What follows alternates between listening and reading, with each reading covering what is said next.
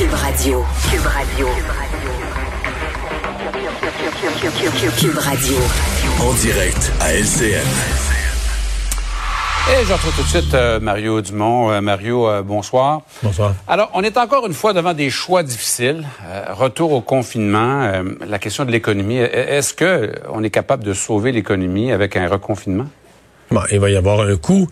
Euh, une des questions qui va se poser, c'est que là, on n'a plus la PCU. La dernière fois qu'on a arrêté euh, toute l'économie, il y avait la PCU pour assurer un revenu là, à tout le monde.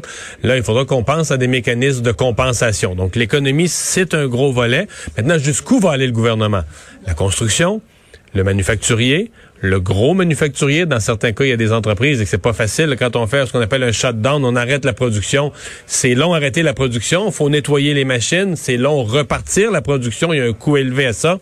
Donc, ce sont des décisions vraiment très, très difficiles pour le gouvernement.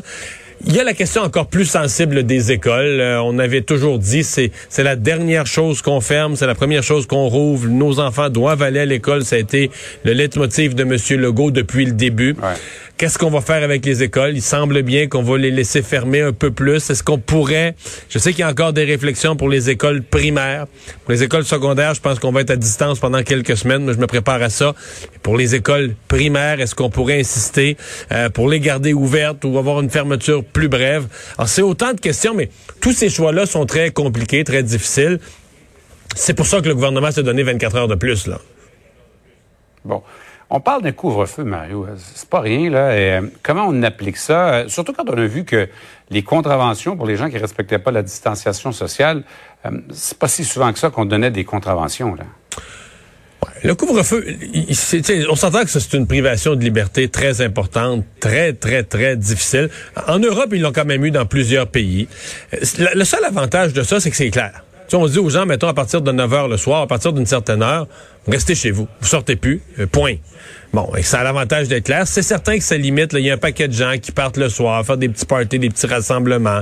Euh, c'est certain que tu les limites. Il n'y a pas de doute qu'en termes d'efficacité, tu vas chercher quelque chose, mais tu vas aussi chercher, de la frustration, de la frustration des citoyens qui vont sentir que c'est une privation de liberté qui est démesurée, qui est trop grande.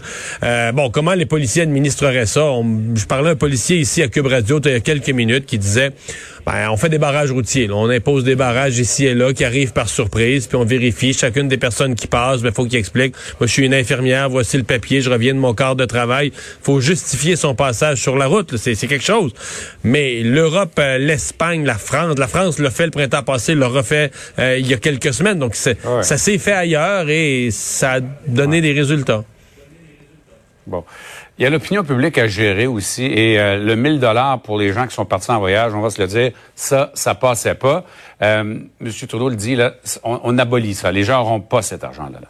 Oui, M. Trudeau a été très clair aujourd'hui. Là. C'est d'abord que ça n'a pas été conçu pour eux. Ça a été conçu pour aider des gens qui euh, sont obligés de se mettre en retrait de leur emploi parce que soit ils ont été exposés à la COVID ou soit ils ont la COVID et qui n'ont pas dans leur entreprise ou chez leur employeur, il n'y a pas le genre de mesures pour les compenser. C'est un trou dans le système, en fait, dont ils profitaient. Là. Ben exactement. Ben, c'est un trou dans le système. C'est un programme. disons que le gouvernement de M. Trudeau a eu tendance à créer des programmes très généreux. Certains diront trop généreux, trop faciles à obtenir. On avait dit la même chose de la PCU à certains points. Les étudiants voulaient plus travailler. Donc, Là, on a un programme qu'on a mis très ouvert, très généreux, au point que des gens qui partent en voyage, euh, qui s'imposent eux-mêmes une quarantaine parce que c'est leur décision d'être allés en voyage, mm. euh, ben on serait prêt à leur donner de l'argent. Donc on les, on leur dit vous devriez pas y aller, mais en même temps on leur met un incitatif financier, une récompense financière s'ils y vont. Alors M. Trudeau a dit ça n'arrivera pas. Là, il, reste dans le comment, il reste des questions. Est-ce qu'il faut changer la loi? Parce que techniquement, c'est une loi qui a créé ce programme. Est-ce qu'il faut changer la loi? Si oui, ça veut dire qu'il faut rappeler tout le Parlement, euh, donc faire une espèce de petite session parlementaire, des périodes de questions et tout et tout. M. Trudeau n'a pas nécessairement le goût de ça. Est-ce que le gouvernement, par règlement, pourrait trouver une façon, euh, juste au Conseil des ministres, de voter une règle ou une façon d'administrer le programme qui oblige pas de changer la loi? C'est ce que il n'était pas encore capable de répondre à cette question-là aujourd'hui.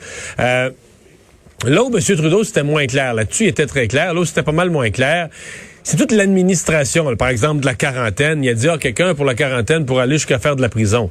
Ça, c'est en théorie. Mais le problème, c'est que la quarantaine, tout est en théorie. Tout ce qui tourne autour de la mm. quarantaine, c'est sur papier. Dans les faits, j'interrogeais hier le, patron du syndicat des agents des services mm. frontaliers qui me disait, Je veux dire, il n'y a personne pour administrer ça, personne pour imposer ça. On fait un peu de sensibilisation. Et même quand les citoyens disent aux douaniers qu'ils n'ont pas l'intention de respecter la quarantaine, ils n'ont même pas le pouvoir de faire quoi que ce soit. Les gens s'en retournent, les gens s'en retournent chez eux et font ce qu'ils veulent. C'est pas simple. En tout cas, merci beaucoup, Mario. Là. Au revoir.